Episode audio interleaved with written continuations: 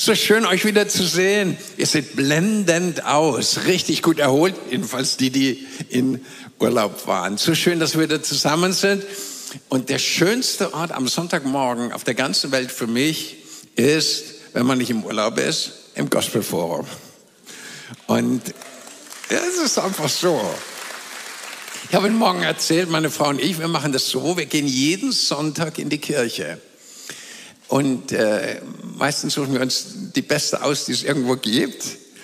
Und Jesus hat es auch so gemacht. Der ging nach seiner Gewohnheit an jedem Sabbat in die Synagoge. Und wir gehen nicht in die Kirche, weil das eine Tradition ist, sondern nach unserer geistlichen Gewohnheit gehen wir jeden Sonntag in die Kirche. Und während ich das sage, spricht gerade Gott zu jemandem ganz persönlich und prophetisch und sagt, dein Lebensrhythmus wird sich jetzt verändern, denn du brauchst jeden Sonntag und jede Woche den Gottesdienst mit deinen Brüdern und Schwestern und das Training des Wortes Gottes. Geben wir der Person mal einen richtig kräftigen Applaus. Wow, so gut im Haus Gottes zu sein. Ich möchte uns gerne heute Morgen über etwas, äh, möchte ich gerne sprechen, was so eine kleine Vorgeschichte hat. Ich hatte vor einiger Zeit ein Gespräch mit einem atheistischen jungen Mann. Ein langes, langes, langes Gespräch. Und das ist ja interessant, wenn du mit Menschen redest, die jetzt mit Gott überhaupt, aber auch gar nichts am Hut haben. Und eine seiner Haupttheorien war also folgendes. Er sagte, die ganzen Probleme in der Menschheit, die haben vornehmlich damit zu tun, dass religiöse Menschen mit ihrem religiösen Grimszeug und Grimskrams da sich gegenseitig die Köpfe einhauen und Kriege anzetteln und alles Mögliche an Rechthaberei und so weiter dann irgendwo auf den Tisch bringen. Und dann guckt er mich an und dann habe ich ihm gesagt, weißt du, ich muss dir in den meisten Dingen total recht geben, total. Das, was wir in der Kirchengeschichte und Geschichte sehen, hat ganz viel zu tun mit, bis auch heute in unserer Zeit, mit religiösen Auseinandersetzungen. Und Religion, das habe ich ihm dann gesagt, ist, was wir Menschen machen, Oh, wir schaffen uns Götter, wir schaffen uns Altäre, wir schaffen uns irgendwelche Dinge, die wir dann anbeten oder wo wir meinen, wir beten sie an und bekämpfen andere, die anders gelagert sind, die auch ihre Götter machen. Und dann war er geschockt, als ich ihm gesagt habe, und schau, du weißt ja, dass ich Jesus liebe und ihm nachfolge. Das, was mit Jesus zusammenhängt, hat genau überhaupt nichts mit Religion zu tun. Null, nada. Jesus hat mit den ganzen Kriegen auf der ganzen Welt, wo sich Menschen gegenseitig bekämpft haben, sich gegenseitig beneidet haben, Rechthaberei, Kreuz, Kreuzzüge und all die Sachen, damit hat Jesus überhaupt nichts zu tun, weil er ist der Friedefürst. Und christlicher Glaube hat mit Religion null zu tun. Manche haben aus dem christlichen Glauben eine Religion gemacht.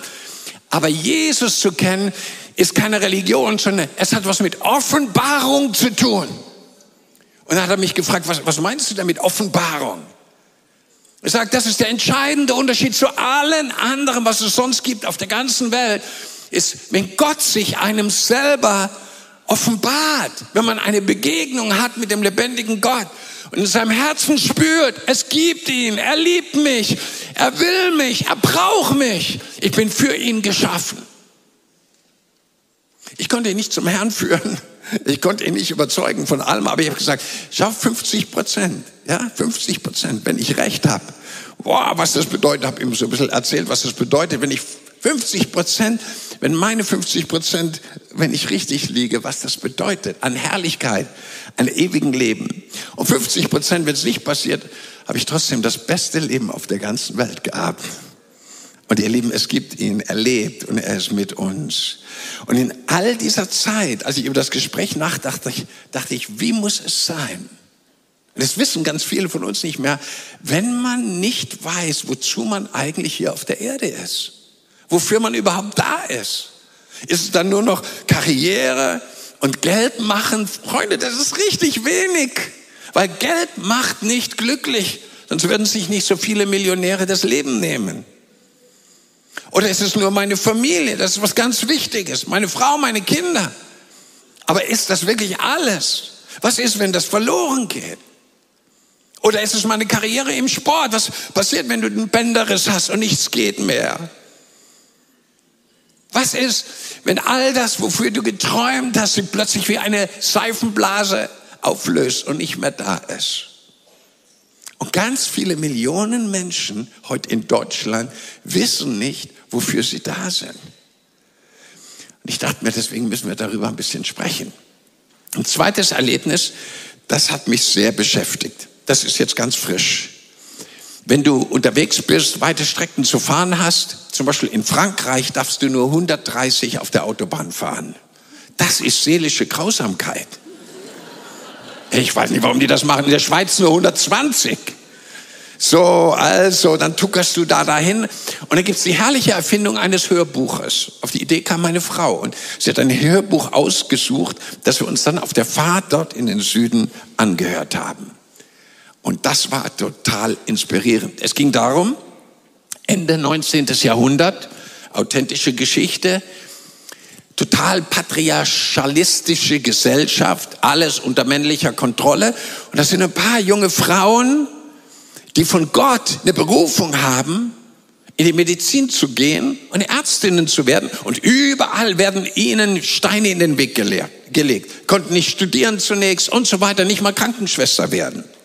Und dann kämpfen die das Jahr für Jahr, Monat für Monat, Jahrzehnt für Jahrzehnt durch. So es geht 1880, 1890, um diese Zeit spielt das Ganze. Und während ich die Stunde um Stunde die ganze Geschichte und, und auch die Hintergrundinformationen wie die Menschen damals gelebt haben, wenn du das hörst, hey, das bewegt dein Herz.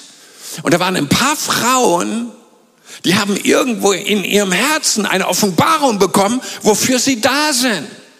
Das haben die Männer nicht kapiert, die Patriarchen damals nicht, der Kaiser damals nicht kapiert, der Reichskanzler, der kommt da auch drin vor, alles nicht kapiert.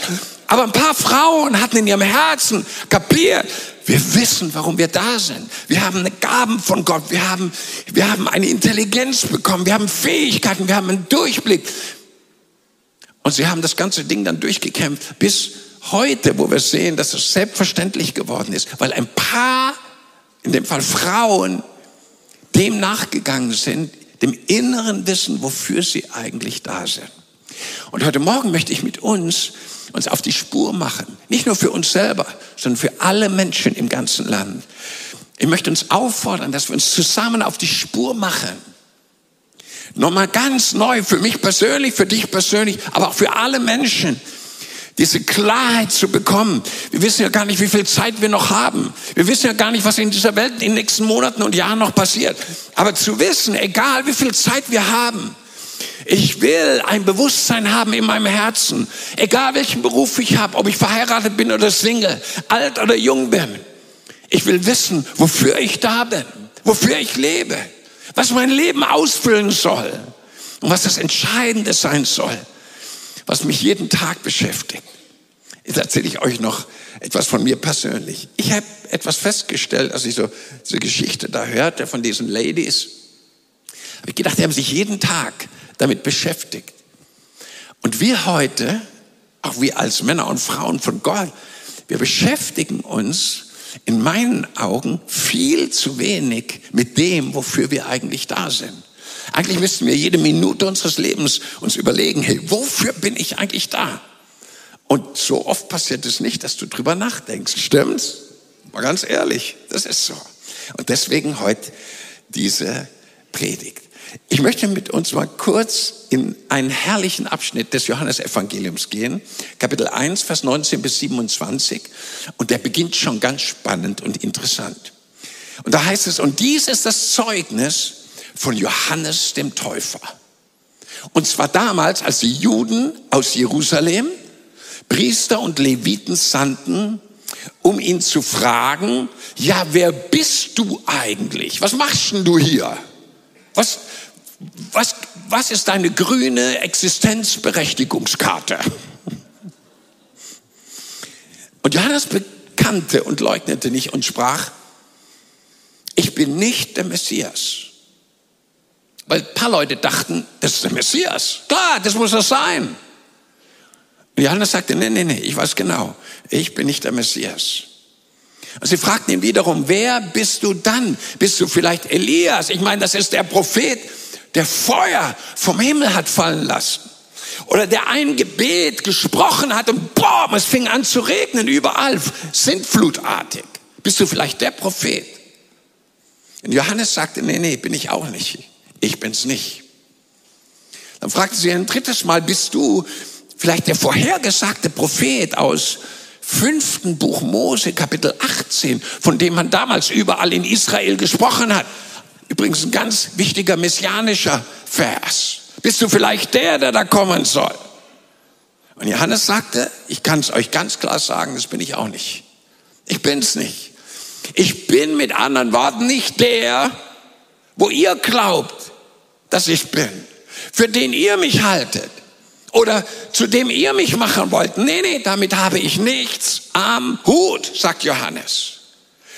Und an der Stelle muss ich dir mal was ganz Wichtiges sagen und mir. Manchmal ist es wichtig, dass wir unsere Stimme erheben, wenn wir für bestimmte Dinge nichts am Hut haben. Wenn Dinge uns nichts angehen und wir damit nichts zu tun haben, hey, dann erheb deine Stimme und sag, das ist nicht meine Verantwortung. Damit habe ich nichts am Hut. Das ist jemand anders. Das hat mit mir, mit dem, was mich ausmacht, meine Aufgabe, nichts zu tun. Und da brauchst ganz schön Mut manchmal. Und sie fragten ihn, also wenn du das alles nicht bist, wer bist du? Gib uns doch eine Antwort, damit wir denen Antwort geben können, die uns gesandt haben. Und jetzt kommt ein ganz wichtiger Satz. Johannes, was sagst du jetzt von dir selbst? Nicht mehr, was sagen wir über dich, was sagen andere über dich, sondern was sagst du selbst über dich? Johannes sprach, ich bin die Stimme eines Rufenden in der Wüste. Machet gerade den Weg des Herrn. Genauso wie Jesaja, kannst du mal nachlesen, Jesaja 40, Vers 3, wie Jesaja der Prophet gesagt hat. Und sie fragten ihn und sprachen zu ihm, ja, warum taufst du denn, wenn du nicht der Messias bist? Und wenn du nicht Elias bist? Und wenn du nicht dieser Prophet bist? Johannes antwortete ihnen und sprach, ich taufe mit Wasser. Und mitten unter euch steht einer, den ihr nicht kennt. Und er kommt nach mir. Und ich bin nicht einmal würdig, die Schnürsenkel seiner Sandalen zu lösen. Soweit Gottes Wort. Habt ihr gewusst, dass in diesem Augenblick, während wir hier sind, jemand hier in diesem Raum ist, den wir nicht sehen und der der Herrscher über die ganze Welt ist? Genau wie damals Jesus da war. Und sie haben ihn nicht erkannt und nicht gesehen. So ist Jesus jetzt hier und überall auf der ganzen Welt. Und das Zweite damals, es wird einer kommen. Nach mir wird einer kommen. Ihr Lieben, Jesus kommt sehr, sehr bald. Ist genauso heute in unserer Welt. Jesus ist mitten in dieser Welt. Er lebt in uns. Und er kommt. Und es braucht Menschen, die andere mit ihm in Verbindung bringen. Und wir wollen uns diesen Text jetzt ein bisschen mal anschauen und entdecken einige sehr interessante Sachen für dich und für mich die für unseren Alltag sehr wichtig sind. Das Erste, was du sehr schnell entdeckt hast, gleich am Anfang, Menschen checken, wer wir sind. Menschen wollen wissen, wer bist du? Ja, Johannes, du tauchst da auf, wer bist du? Und das ist genauso in deiner Klasse. Wenn du morgen zurückkommst nach den Ferien, und äh, in deiner Klasse ist ein neuer oder eine neue bildhübsche Aloysia Hyperventilata Maximalia. Und wenn du du bist, du bist der Erste, der wissen will, wer ist sie? Ist die Tochter eines Millionärs. Genau mein Typ. Verstehst du? Genau, so ist doch. Du willst wissen, wer ist es? Ein neuer Arbeitskollege, ein neuer Nachbarn. Wir hatten einen neuen Nachbarn vor einiger Zeit, der eingezogen ist bei diesem Mietshaus, wo wir wohnen. So viele Leute ziehen ein und aus, kommen und gehen. Und die waren eingezogen, ein junges Pärchen. Und eines Tages legen sie vor ihrer Haustür einen Teppich, so einen, einen Fußabstreifer. Und auf dem Fußabstreifer stand drauf, Willkommen in der Dunkelheit. Boah. Ich gedacht, okay, hinter die Tür, weiß nicht, ob du da so gerne hingehst. Ja, willkommen in der Dunkelheit. Du kamst dir vor wie in der Geisterbahn, ja, so. so. Wir haben sie dann kennengelernt, einen ganz netten Kontakt und äh, haben gesagt, wenn da die Dunkelheit ist, bei uns werden sie das Licht finden, dass es nur so kracht. Und wir haben guten Kontakt inzwischen mit ihnen. So, Menschen wollen checken, wer wir sind. Die wollen wissen, was ist denn hinter der Tür? Was hast du denn für einen Beruf? Was machst du denn so? Wie viel Geld verdienst du? Wollen sie auch gerne wissen. Und, und, und wie viele Kinder hast du oder keine und uneheliche und eheliche und andere und was es sonst noch gibt. Die wollen alles wissen. Die checken dich durch. Es ist so spannend.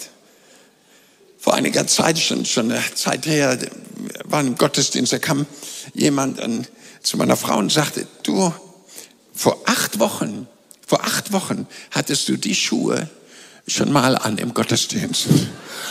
Wir waren geschockt auf dem Heimweg. Mann, die Leute checken einen durch. Schuhe, alles. Übrigens, das hat alles meine Frau gestylt. Ja, die ist einfach the, the best. Thank you. I love you. Bin so froh, ja. Im Gebiet bin ich überhaupt kein Fachmann. Gott ist so gut. Der checkt uns auch durch, aber das, jetzt kommt das später dran. Ja. Menschen checken uns. Und weil Menschen dich checken und weil du auch ein Checker bist, nämlich ein Checker vom Neckar. Jeder von uns hier in Stuttgart ist ein Checker vom Neckar. Wir checken's und wir prüfen Menschen. Und das ist eine ganz, ganz wichtige Wahrheit hier. Johannes wurde gecheckt. Und du musst wissen, als Sohn, als Tochter von Gott, du wirst einfach gecheckt. Und das ist normal. Das hat mit deinem Christsein oder was überhaupt nichts zu tun. Es ist normal, dass Leute dich checken. Sind die Haare schön, das Toupet sitzt richtig und der, der, der Bart ist richtig und die, der Lippenstift und der Teint und einfach wunderschön die Bräune des Sommers und alles wunderbar und die Beine schön rasiert und was weiß ich alles, auf was die Leute gucken. Sie checken und sie wollen wissen, wer wir sind und was wir machen. Das musst du wissen. Die zeigen das nicht, aber die wollen es. Du zeigst auch nicht jedem, was du von jedem wissen willst. Du fragst manchmal hinten rum so, geht's dir gut im Geschäft oder wie? Ich habe was gehört. Ja. Ihr wisst genau, die Leute wollen wissen. Ganz große Erkenntnis, ach hier von Johannes. Wer bist denn du? Was machst du? Was sind wir wert? Und jetzt pass auf, jetzt mir was wichtig. Ich finde, wir sind den Menschen, genau wie Johannes, eine Antwort schuldig. Ja, okay, du bist nicht Johannes der Täufer, du bist auch nicht Elia und auch nicht der Messias, bist vielleicht auch kein Prophet, aber du bist halt du. Du bist halt der, den Gott so gemacht hat, wie er ist. Und es ist wichtig, dass wir wissen, was könnten wir denn den Menschen erzählen, wenn sie uns fragen. Wir wollen ihnen keine Antwort schuldig bleiben. Das ist ganz wichtig. Das zweite, ganz schöne.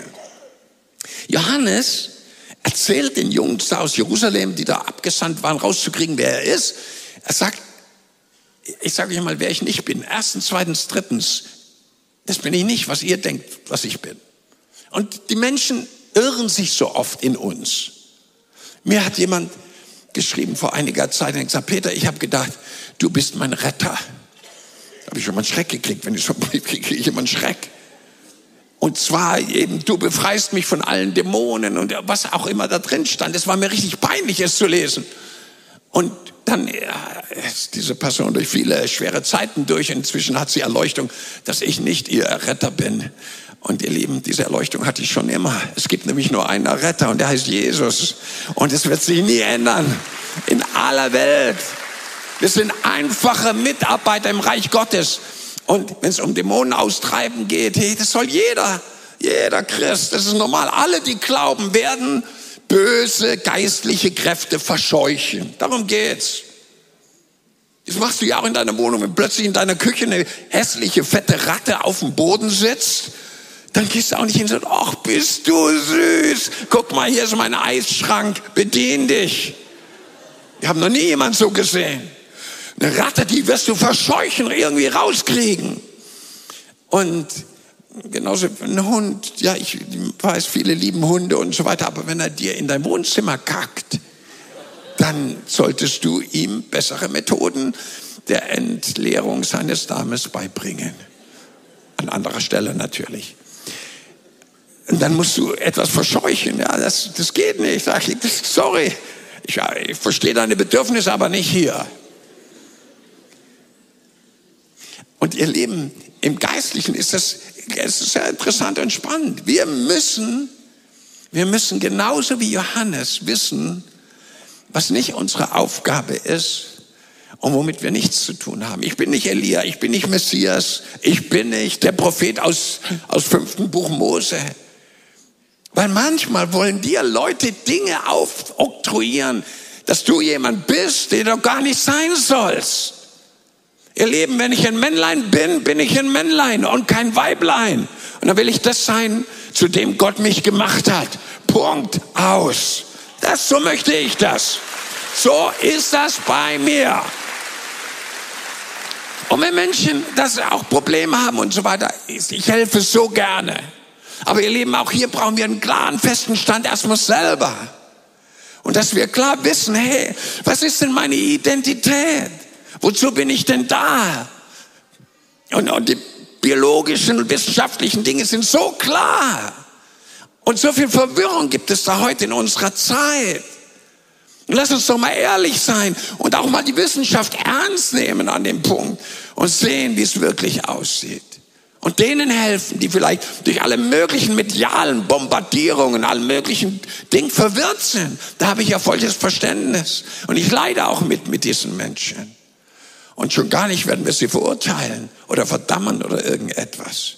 Aber du brauchst erstmal selber einen klaren Stand. Und dabei hilft uns Gott. Okay? Ist ganz wichtig. Ohne Gott weiß nicht, wo ich wäre. I, I don't know. Okay. Also, wir müssen wissen, was wir sind, aber erstmal, was wir nicht sind. Und das ist sehr entspannend.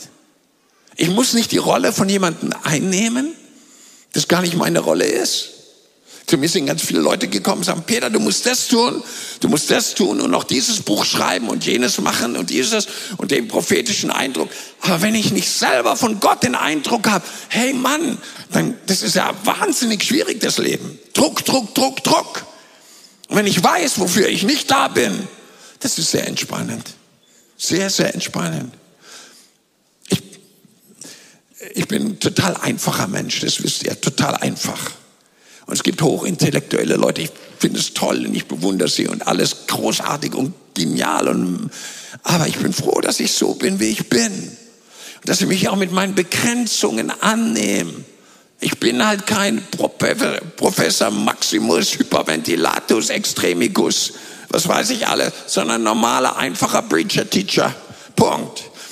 Und wenn wir wissen, was unsere Aufgabe ist, und wenn wir wissen, was für sie nicht ist, uns nicht reindrängen und pushen lassen, das ist sehr entspannend und hilfreich. Ich möchte dich so ermutigen heute Morgen, dass du dich nicht in Dinge reinbringen lässt, die nicht zu dir gehören und die nicht deine Aufgabe sind. Wer es glaubt, sagt Amen.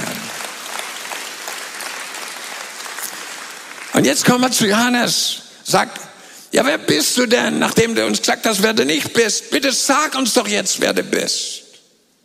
Und jetzt kommt eine überraschende, schöne, sehr inspirierende Antwort. Und Johannes sagt, schaut mal, ich sag euch, wer ich bin. Habt ihr eine Bibel dabei? Ja, natürlich, die frommen Leute aus Jerusalem hatten ihre Bibel dabei. Damals eine Rolle, ja, aber heute würden wir sagen, schlag mal deine Bibel auf. In Jesaja 40, Vers 3. Dort steht geschrieben, wer ich bin und wozu ich da bin und was meine Aufgabe ist. Schlagen die die Bibel schnell auf. Und dann sagt ihn Johannes, ich sag's euch, ich kann den Vers auswendig, sagt er. Ich bin, steht da geschrieben, die Stimme eines Rufers in der Wüste. Ihr sollt alle Bahn machen für Gott. Ihr sollt den Weg bereiten für Gott. Überall im Land sollen die Menschen ihre Herzen öffnen für Gott. Und jeder Hügel und jeder Berg soll erniedrigt werden, jedes Tal aufgefüllt werden und Bahn gemacht werden für Gott. Das bin ich. Und schaut mal, was sagt Johannes mit anderen Worten? Er sagt, guck mal, Freunde, ich bin genau derjenige, von dem die Bibel sagt, dass ich bin. Ich bin nicht das, was ich von mir denke, nicht was meine Gefühle mir sagen. Oh, ich bin ein Versager, ich bin ein Loser, ich werde nie was zustande kriegen. Mein Leben wird den Bach runtergehen. Ihr Lieben, unsere Gefühle spinnen manchmal. Du kannst nicht immer auf deine Gefühle hören. Come on! Unsere Gefühle, die, die haben manchmal ein Spleen, die, die, die blicken es nicht. Aber Gottes Wort, das ewig ist und bleibt. Und das, was in der Bibel über dich drin steht, Freunde, das hat Power in alle Ewigkeit. Und jetzt müssen wir rauskriegen, was steht denn in unserer Bibel drin über dich und über mich? Was würden wir denn heute den Leuten aus Jerusalem sagen, wenn sie sagen, was sagst du jetzt von dir selbst? Was würdest du antworten? Und du da oben auf der Empore und du am Livestream, was würdest du antworten? Was sagst du jetzt über dich selber? Wer bist du? Wozu bist du da? Was ist deine grüne Existenzberechtigungskarte? Oder können wir dich gleich auslöschen, ins Feuer werfen? Das war's. Was würdest du antworten? Und weil jetzt einige nicht auf die Predigt vorbereitet waren, habe ich mich vorbereitet und habe gedacht, ich mache mal Folgendes. Von den etwa 8.726,5 Stellen plus den anderen, die ich jetzt nicht zählen kann, die über dich berichten in der Bibel, habe ich mal einige schöne rausgesucht, wo geschrieben steht, das bist du. Das kannst du über dich selber sagen. Das ist, was die Wahrheit ist. Das steht vielleicht entgegen meinen Gefühlen, entgegen dem, was meine Nachbarn sagen, vielleicht sogar meine Ehepartner, meine Kinder, meine Eltern. Aber es steht in Gottes heiligen Wort und dann muss es stimmen, weil seine Worte sind die Wahrheit. Und wenn wir in seinem Wort bleiben, werden wir die Wahrheit erkennen und die Wahrheit wird uns frei machen. Das ist powerful. Also schauen wir da mal rein. Ich habe mal ein paar Dinge rausgesucht, das ist bei weitem nicht alles. Schaut mal. Meine Bibel sagt über dich und über mich, dass wir Söhne und Töchter von Gott sind. Das, was ich bin. Dem Moment, wo Jesus in mein Leben kam, wurde ich ein Sohn von Gott. Genau wie Jesus Sohn von Gott war. Schau mal, wenn jetzt hier der Sohn von unserem Bundeskanzler Scholz käme und sagen, ich bin der Sohn von Olaf Scholz, dann würden wir sagen, oho, das ist der Sohn von Olaf Scholz. Nicht schlecht, Herr Specht. Nett mal kennenzulernen, mal zu reden. Aber ihr Lieben, wir reden hier von jemand ganz anderem. Wir reden hier von dem König aller Könige, dem Herrn aller Herren, der millionenfach größer und stärker und mächtiger ist als alle Kanzler und Präsidenten der ganzen Welt. Gott der Allmächtige. Und du bist sein Sohn, seine Tochter, sein Sprössling von neuem geboren zu einer lebendigen Hoffnung durch den Samen des Wortes Gottes. Du bist ein Abkömmling, ein Sohn von Gott selber. Sein heiliger Same hat dich gezeugt zu neuem Leben. Du wurdest von neuem geboren zu einer lebendigen Hoffnung. Und du wurdest ein Sohn, eine Tochter von Gott. Im dem Buch der Bibel steht, du bist eine geliebte Person. Deine Seele sagt, nee, nee, nee, nee, nee, nee. Ich fühle mich so abgelehnt. Gott sagt, du bist eine geliebte Person. Kann irgendjemand an der Stelle irgendwas sagen? Du bist eine geliebte Person und niemand auf der Welt kann das verändern. Die Bibel sagt sogar, niemand kann dich trennen oder scheiden von der Liebe Gottes, die in Christus Jesus ist. Niemand kann Gott verhindern, dich weiter zu lieben. Selbst wenn du in Sünde gefallen bist, Gott redet gerade zu jemandem. Niemand kann verhindern, dass Gott dich weiter liebt. Du bist eine geliebte Person. Das ist deine Identität. Dafür bist du da. Dass du seine Liebe empfängst. Die Bibel sagt, du bist total gerecht und total heilig und angenommen und herrlich gemacht und begnadigt, wo du es nicht verdient hast. Boah, voll begnadigt. Du bist Eigentum Gottes geworden. Du gehörst jetzt Gott mit Haut und Haaren. Kannst du das den Leuten sagen? Die sagen, was sagst du von dir selbst? Ich bin Eigentum von Gott. Ich gehöre Gott. Mit meinem ganzen Haus, alles mein Geld, meine Autos, Swimmingpools, Porsches, oh ja, alles gehört Gott. Und wenn du keine Porsches und ist auch gut, ist voll okay. Voll okay. Du gehörst Gott mit allem, was du bist und hast. Du bist eine neue Schöpfung. Was sagst du von dir selber? Ich bin eine neue Schöpfung oder das Alte ist noch da? Nein, nein, nein. Das Alte ist vergangen. Siehe, Neues ist geworden. Die Bibel sagt, ich bin Jesu Freund geworden. Ich bin jetzt sein Botschafter. Das heißt, ich repräsentiere den König aller Könige und den Herrn aller Herren. Ich bin Repräsentant der höchsten Majestät im ganzen Universum. Ich bin Repräsentant des Erlösers der Menschheit, des Messias. Bibel sagt, ich bin sein Werkzeug, sein Bevollmächtigter. Der hat mich ausgestattet mit Kraft und Vollmacht. Was sagst du von dir selbst? Die Bibel sagt, ich bin sein König und sein Priester. Und die Freude an ihm ist meine Stärke. Die Bibel sagt, nächster Punkt, ich bin gesegnet mit allen Segnungen in der Himmelswelt in Christus Jesus. Hast du gewusst, wie gesegnet du bist? Mit allen Segnungen in der Himmelswelt, die, die liegen alle bereit da oben. Und Gott will, dass wir sie nehmen und sagen, dein Reich komme, dein Wille geschehe wie im Himmel. So ziehen wir uns das jetzt auf die Erde herab. Glaubt das irgendjemand hier an die Kraft des Gebets, wo wir die Segnungen des Himmels uns herabziehen? Das ist eine Stellung der Würde als Erbe und Miterbe Christi bekommen. Du bist kein Sklave mehr. Da steht in meiner Bibel drin, was sagst du von dir selbst? Ich bin kein Sklave mehr. Mir hat jemand geschrieben diese Woche, sechs Tage habe ich es geschafft, vom Rauchen frei zu sein. Und dann bin ich wieder gefallen. Habe sofort zurückgeschrieben, habe gesagt, ich weiß, dass du es schaffst. Weil seine Kraft ist in deiner Schwachheit mächtig. Du wirst es schaffen. Du kommst frei, denn du bist für die Freiheit berufen. Ich rufe das über jedem aus hier in diesem Augenblick. Du bist für die Freiheit auch von Pornografie geschaffen. Freiheit von Pornografie. In Jesu Namen. Du bist geschaffen frei von dämonischen Attacken in der Nacht zu leben und von Albträumen frei zu sein. Dafür bist du geschaffen. Und wenn, wenn du da attackiert bist, wir helfen dir so gerne. Unser Ministry-Team ist sofort für dich da nach dem Gottesdienst und betet für dich. Die Bibel sagt, Gott hat dich ausgestattet mit Kraft und Vollmacht durch seinen Heiligen Geist. Du bist eine Wohnung Gottes. Du bist eine Wohnung Gottes auf zwei Beinen. Ein Tempel des Heiligen Geistes, der in dir wohnt. Was sagst du von dir selber? In mir wohnt Gott, der Allmächtige, Christus in mir.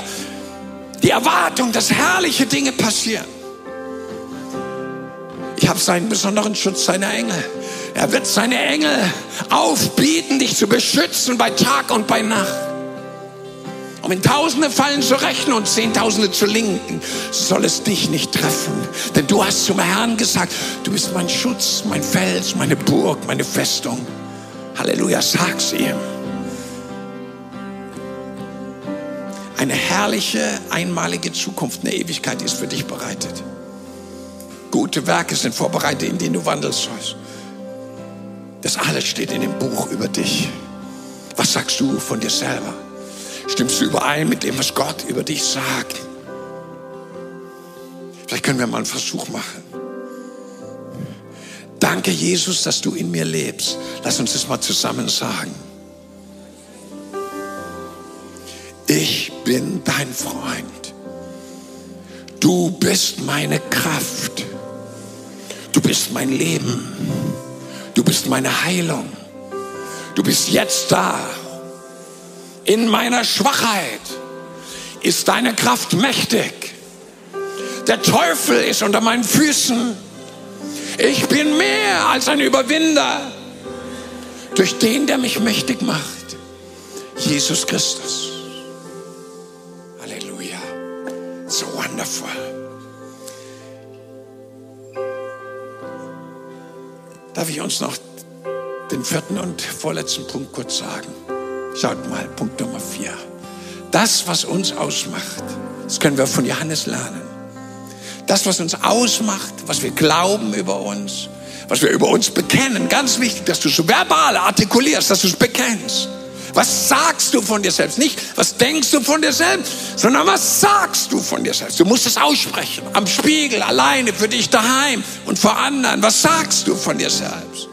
Das, was wir also bekennen und sagen, wird in Folge davon auch unser Handeln bestimmen.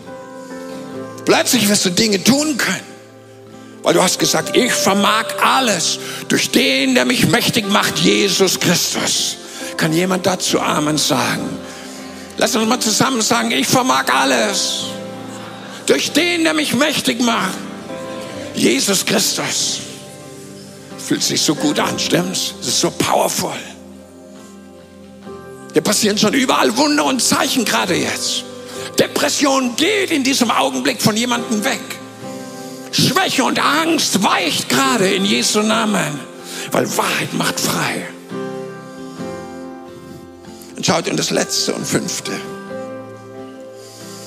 was wir von Johannes lernen können.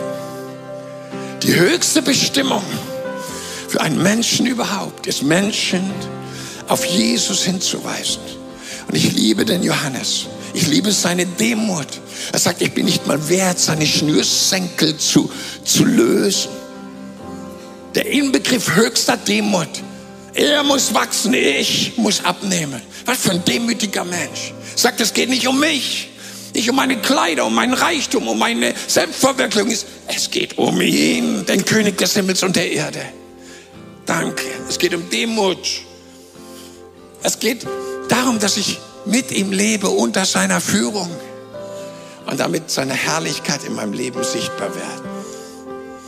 Er erkennt seine eigene Unwürdigkeit und er sagt, der, von dem ich rede, der kommt. Er war schon mitten unter ihnen, genau wie Jesus schon mitten unter uns jetzt ist. Überall in Deutschland. Kein Ort in Deutschland, das ist mein Glaube, wird von einer Heimsuchung Gottes ausgenommen bleiben. Das glaube ich von ganzem Herzen. Der Herr wird seinen Geist ausgießen auf alles Fleisch. Nicht alle Menschen werden es vielleicht wollen, aber der Geist Gottes wird in Deutschland, Schweiz, Österreich auf alles Fleisch ausgegossen werden, weil Gott niemals lügt. Die heißeste Zeit liegt vor uns, ihr. In welchen Umständen, keine Ahnung, es wird geschehen. Und in all dem wird Gott tausende, aber tausende Männer und Frauen suchen und brauchen, die aufstehen und sagen, ich weiß, wer ich bin. Ich weiß, wozu ich da bin. Ich weiß, was meine Aufgabe ist. Ich weiß, wofür ich lebe. Ich weiß, wofür ich überhaupt da bin. Ich weiß, wofür ich da bin. Ich repräsentiere den König des Himmels und der Erde. Ich bin sein Sohn, seine Tochter. Und ich möchte Menschen mit ihm bekannt machen und auf ihn hinweisen, weil er kommt. Und er wird sichtbar wiederkommen und seine Braut, seine Gemeinde zu sich holen. Und ihr Lieben, das wird bald, bald, bald, bald passieren. Jetzt würde ich gerne etwas tun. Wow, seine Power ist so stark hier. Ich würde gerne für uns alle beten, dass du mit dir selber, aber auch vor anderen, ganz klar in der Zukunft damit umgehst. Was sagst du von dir selbst? Wie sieht es bei dir aus? Was weißt du über dich? Was redest du über dich? Was bekennst du über dir?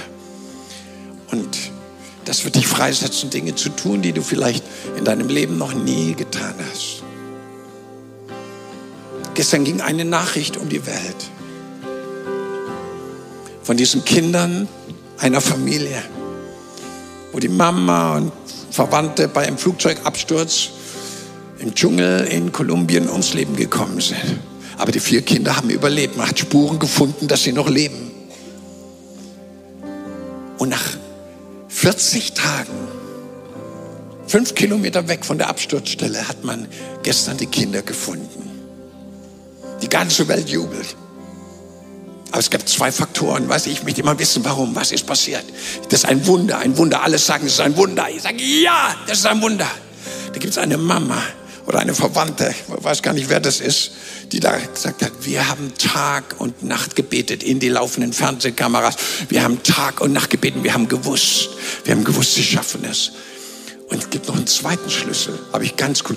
Die Kinder, das älteste Kind war 13 Jahre alt. Sie waren trainiert im Dschungel zu überleben, von ihren eigenen Eltern trainiert. Und da dachte ich, was für eine geistliche Lektion für uns, dass wir als geistliche Kinder Gottes von unserem Chef trainiert werden müssen, in dieser Zeit, im Dschungel dieser Welt, wo wir jetzt sind, zu überleben. Und nicht nur zu überleben, sondern rauszukommen und die ganze Welt wird sehen, was passiert. Und das ist, wenn wir wissen, wozu wir da sind, was unsere Aufgabe ist, wen wir repräsentieren was wir über uns selber sagen und was wir anderen über uns selber sagen. Oh, seine Kraft ist so stark hier. Können wir zusammen aufstehen? Wow. Egal wer du bist, wie du heißt, wie alt du bist. Jetzt wird gleich was passieren. Hier in diesem Raum, aber auch am Livestream. Ich spüre das in meinem Herzen. Gott hat etwas vorbereitet an Freisetzung. Das, das soll eine Explosion sein in deinem Herzen. Der Geist der heiligen Entschlossenheit den nur Gott uns schenken kann, immer und immer wieder neu. Das soll auf dich kommen. Und die Kraft des Allerhöchsten, wie bei Maria, sie soll dich überschatten. Und soll schwanger sein mit den Dingen von Gott, mit seinen Worten, mit seiner Erkenntnis, wer du bist und wie du über dich denkst und über dich selber redest. Und das, was da drin ist, soll rauskommen und für andere ein Segen sein. Und wenn du möchtest, streck doch jetzt, wo immer du bist, deine Hände aus zu ihm.